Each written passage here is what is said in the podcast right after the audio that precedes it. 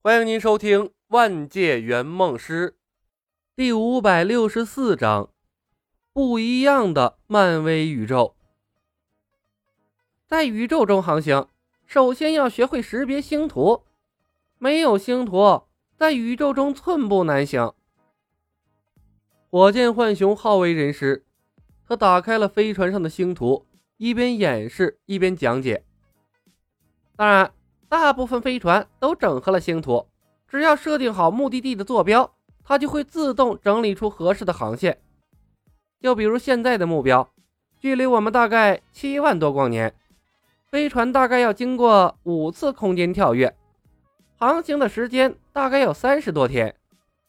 李，一想到要和这群家伙在同一艘船上待三十多天，我的脑袋都要炸了。七万多光年。果然，科幻册的世界没有宇宙飞船寸步难行，耗尽他体内的灵力也飞不了这么远呢。李牧叹息一声，认真学习飞船驾驶。武功仙法可以慢慢学，涉及到这些任务的世界，上天入地是常事儿，但距离并没有那么远。即便是《西游记》。从大唐到灵山，孙悟空一个跟头也就到了。但星际之类的地图，那距离动辄以光年来计算。修仙世界学到的赶路方式，在这里根本不能用。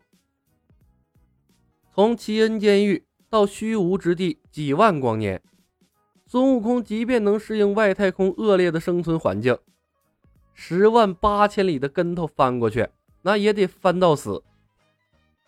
不过，仙侠世界的神魔可以不死不灭，这个世界的顶级战斗力奥丁却会老死。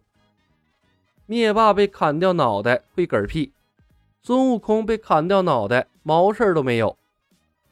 世界不同，设定不同，也不能做太多横向比较。但在这些设定迥异的世界来回穿梭。却非常考验圆梦师的适应能力。漫长的旅途中，李牧三人如饥似渴的学习一切关于宇宙的知识，而星爵等人也在相互争吵中由陌生转为了熟悉。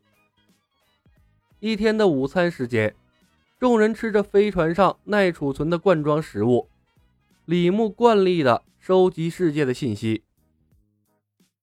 火箭、奎尔，你们谁有阿斯加德最新的信息？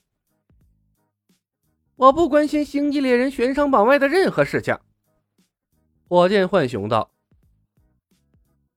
我知道的也不多。”星爵道：“好像阿萨神域近几年一直在打仗吧？”李，不要考虑那么多无聊的事情。那些高高在上的神跟我们没有任何关系。分到钱。在宇宙中潇洒多有意思。索尔放逐了他的弟弟洛基，逼迫奥丁退位，亲自坐上了阿斯加德的王位。卡莫拉淡淡的说道：“我曾经听萨诺斯的密探说过几次，索尔坐上王位之后，在阿萨神域搞了一套叫做‘合纵连横’的策略。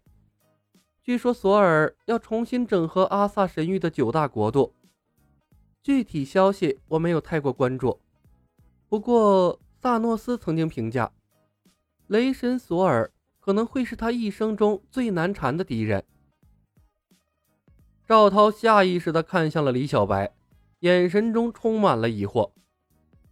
索尔逼迫奥丁退位，在九大神域搞合纵连横，这是什么鬼剧情？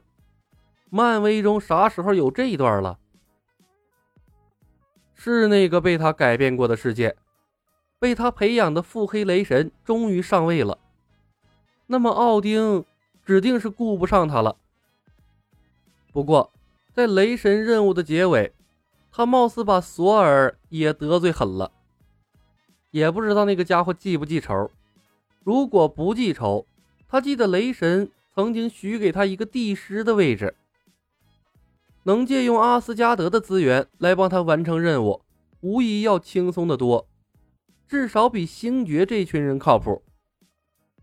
李牧沉默了片刻，强迫自己不去想那好事了。索尔已经不是当初那个简单的雷神了，他还真不敢相信这个新雷神的人品。还是趁着阿斯加德内乱，悄无声息的完成任务吧。米兰洛号沿着航线自动航行，众人回休息舱，各自进入了睡眠。李牧使了个障眼法，屏蔽了星爵等人感官，把赵涛叫到了身边，递给他一枚血菩提。赵涛，这是一枚血菩提，趁他们睡着，你把它炼化了。你的体质太差，连把冲锋枪拿着都费劲。继续这样下去，你会在这个队伍中越来越边缘化的。赵涛接过了血菩提，却没有吃，而是说道。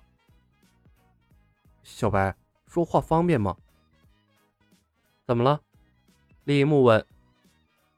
黑匣子。赵涛用口型说道。没事儿。李牧摇了摇头。飞船不出事儿，没人关心那所谓的信息存储器。更何况，我用了幻象和障眼法，有人醒来会看到我们两个还在休息舱沉睡。你还会这些东西？赵涛愕然。哼，我会的东西多了。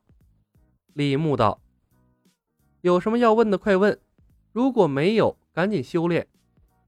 醒来的人太多，肯定会有人发现异常的。”赵涛犹豫了片刻，皱眉问：“小白，你没发现吗？这个宇宙不正常，和原本的剧情偏差太多了。首先。”银河护卫队中就没有梦姬，而且漫威宇宙中也从没听说过有哪个索尔会什么合纵连横啊！那明明是我们东方的文化，他从哪儿学的？你说索尔会不会和我们一样，也是个来自现实世界的穿越者？别胡思乱想，蝴蝶效应而已。李牧懒得跟他解释，随口敷衍道。麻烦由我来搞定，你只需要听我的安排，按部就班的完成你的梦想就可以了。真的没问题？赵涛问。梦姬的声音特别像《王者荣耀》里面的妲己，他不会也是从现实来的吧？他看中的是奎尔，又没来招惹你，你管他干嘛？李牧白了他一眼。你最好马上进入修炼状态。有了我们的加入，剧情的偏差越来越大。你难道要遵循原剧情吗？未来的日子，他们睡觉的时候，你起来修炼内力，要让他们看到你的飞速成长，才能认定你会成为银河系的王者，最终接纳你。这样你才有机会成为银河护卫队的英雄。你不想死，我也不想任务失败。所以你必须努力，比所有人都要努力。嗯，我会的。赵涛点了点头，不再多说废话。他把血菩提塞进了嘴里，进入了练功状态。从任务世界中得来的物品，保留了功效的同时，也保留了影视剧中的特效。障眼法和幻象，完美的遮挡住了赵涛服下血菩提后产生的异象。并没有惊动任何人，不然的话，飞船空间狭小，吸收血菩提的动静太大，惊动了星爵等人。以赵涛对内息的控制程度，被人干扰一下，那分分钟走火入魔。有李牧在，或许不会致命，但对药效的吸收效果肯定要差许多。李牧为赵涛护法的时候。休息舱的梦姬悄悄站了起来，他朝李牧的方向看了一眼，看到他的幻象在沉睡，轻轻摇了摇头，蹑手蹑脚的走向了星爵的休息舱，在他的身边躺了下去。而后，在李牧错愕的目光中，他的嘴唇印上了彼得奎尔的脸颊。本集已经播讲完毕，感谢您的收听。